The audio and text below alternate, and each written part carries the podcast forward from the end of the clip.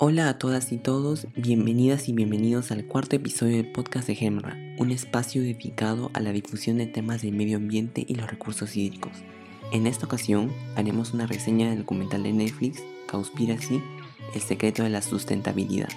El aumento de los gases de efecto invernadero GI acumulados en la atmósfera están ocasionando una retención de calor mayor del necesario, si bien esta problemática es muy bien conocida por muchas organizaciones sin fines de lucro y activistas medioambientales, quienes difunden medidas a tomar sobre dicho problema, el documental Cowspiracy nos revela que estas acciones no son suficientes para frenar el daño, y además nos informa cómo la industria ganadera es la responsable del aumento de los GI, la desforestación de bosques y selvas, la extinción de especies y el consumo desmedido del agua. Asimismo, este documental permite cuestionarnos sobre el efecto que produce una dieta basada en el consumo de carnes, así como productos derivados de animales y qué acciones se pueden tomar para frenar repercusiones que esta industria ha ocasionado al medio ambiente.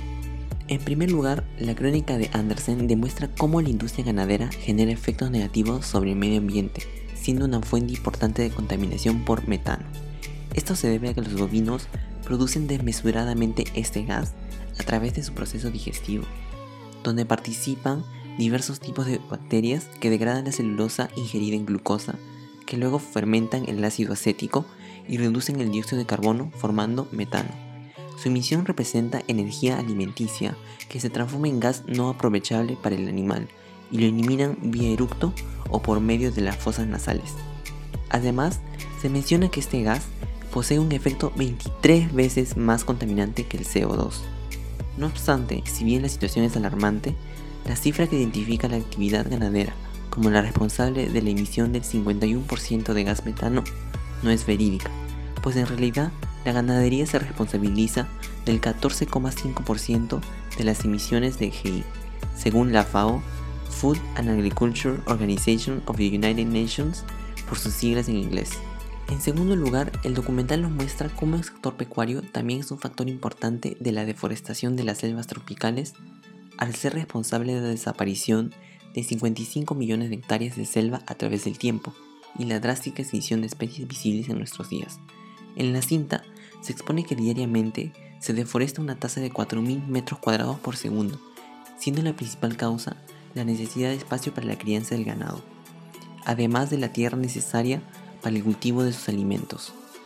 Sobre esto último, se resalta lo innecesario de la producción alimentaria de los vacunos que si fueran reemplazados por plantaciones para consumo humano que podrían fácilmente generar altos rendimientos en el mundo, además de regenerar los ecosistemas destruidos. Cabe resaltar que entre mediados del año 2019 e inicios de 2020 se deforestó 4.567 kilómetros cuadrados de selva amazónica, un 54% más el periodo anterior y la tasa más alta registrada en los últimos 50 años, siendo el aumento imparable de la demanda de carne la gran protagonista. Si esta problemática continúa, la proyección que el documental refleja sobre la desaparición de la Amazonía en el 2025 se vuelve cada vez más acertada. El tercer punto, aún más controvertido, son las exorbitantes cifras necesarias para mantener esta producción agrícola concentrada que antes se precisa. Por ejemplo, que el uso doméstico de agua en su país solo representaría el 5% del consumo total y que en comparación al sector ganadero, este representaría el 55%. Otro dato curioso que expone es que se estarían necesitando 2.500 galones de agua solo para producir medio kilo de carne. Podemos señalar que, según la FAO, se calcula que el 70% de la huella hídrica a nivel mundial está relacionada con lo que se come, siendo la carne el producto que más litros de agua precisa para su elaboración. También se están contaminando las aguas superficiales como los ríos y la desembocadura de estos al mar, generando la muerte de muchos ecosistemas marinos como los arrecifes coralinos. Esto se debe en parte al mal manejo de residuos ganaderos como el estiércol que terminan en el mar más cercano a estas zonas industrializadas. Sobre ello, la Agencia de Protección Ambiental de los Estados Unidos, EPA, a través de su informe titulado Evaluación de la gestión de riesgos para operaciones de alimentación animal concentrada, señala que los efectos de la liberación excesiva de nutrientes en la cuenca hidrográfica pueden provocar la eutrofización de los cuerpos de agua con la consiguiente degradación de los usos potenciales del agua, Los organismos dañinos pueden florecer en respuesta a la entrada de nutrientes que causan problemas con la pesca y la salud humana. Además, la polución acuífera también se da a causa del uso de pesticidas y agregados alimentarios para el ganado, las hormonas que aceleran el crecimiento de los animales y los antibióticos para contrarrestar los efectos secundarios de estas, algo que el documental muy bien lo señala.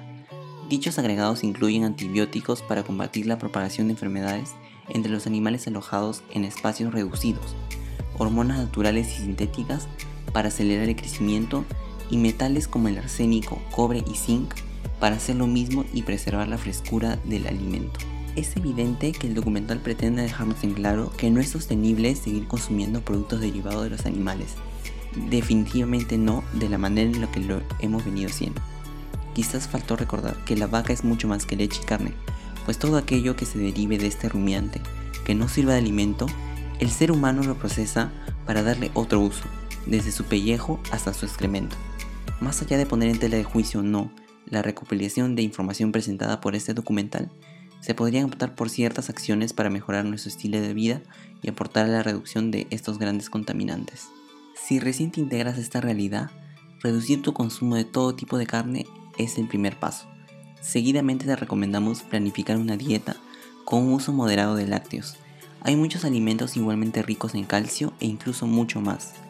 Por ejemplo, las menestras como los garbanzos y las lentejas son algunas de las mejores opciones para obtener este nutriente.